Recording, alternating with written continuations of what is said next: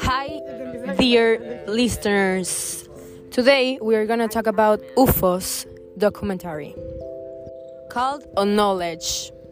First, we are going to have a resume about the documentary, and then each one of us are going to talk about a part of the documentary. Thanks for your attention. Let's start it. First, we have to know that UFO means unidentified flying object. So, in general, this flying object is any perceived aerial phenomenon that cannot be immediately identified or explained. On investigation, most UFOs are identified as known objects or atmospheric phenomena, while a small number remain unexplained. Okay.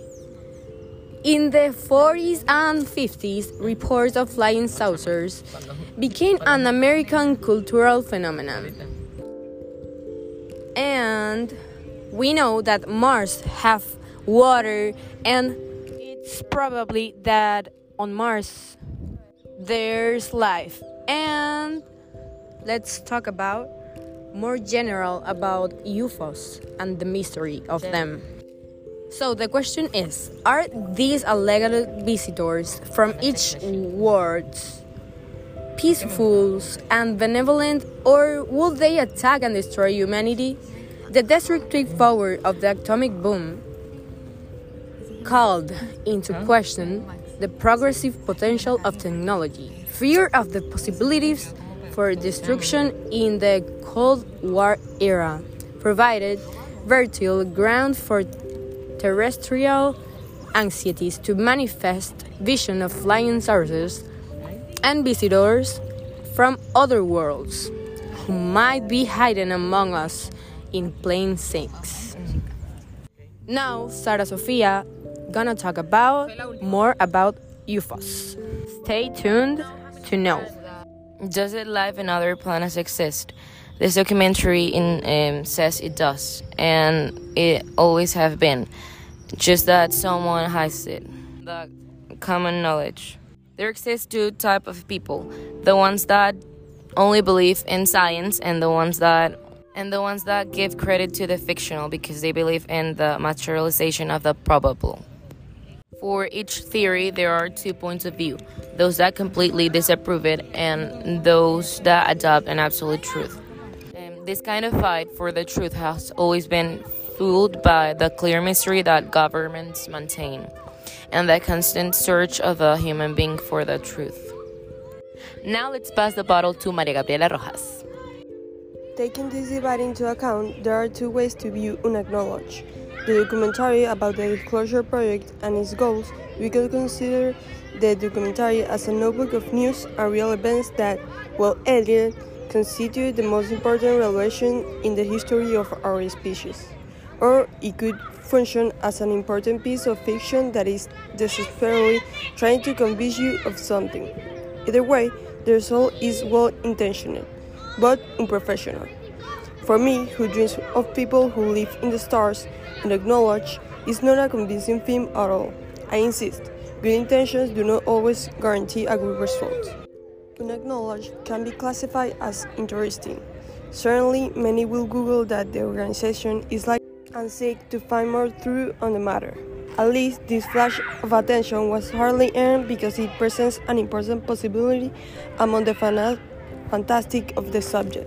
And if that reason why they are hiding something is true, this possible fact, because of the stigma towards some governments, I could believe it, represents an agenda that escapes the aliens and species theme, and that universe is much decisive for us viewers than the little women with extraordinary technology.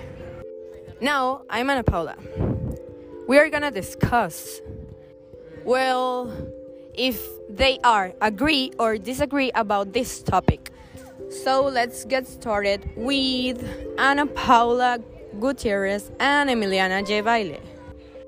The topic we are gonna discuss is they are definitely unidentified objects that can live in space. Both Mars and other unexplored planets contain substances that the air lacks, and it may be the case that life exists.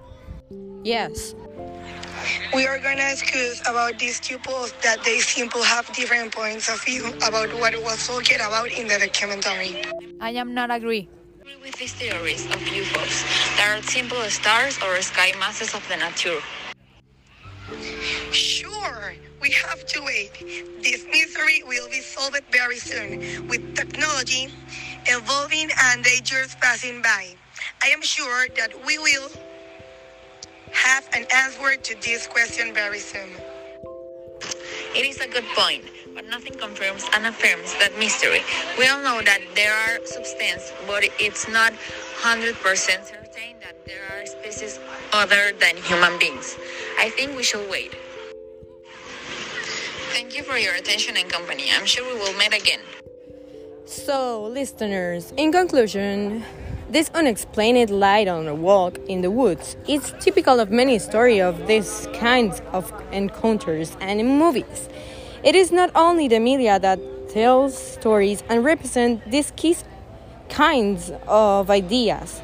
Documentation of experience and stories Americans tell each other is similarly important to for understanding and interpreting what UFOs meant to the 20th century America.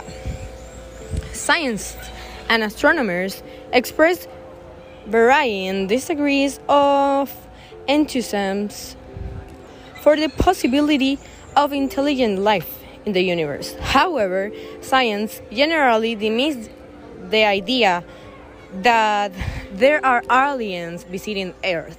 So, do you believe in UFOs? Or is only a theory? Thanks for your attention.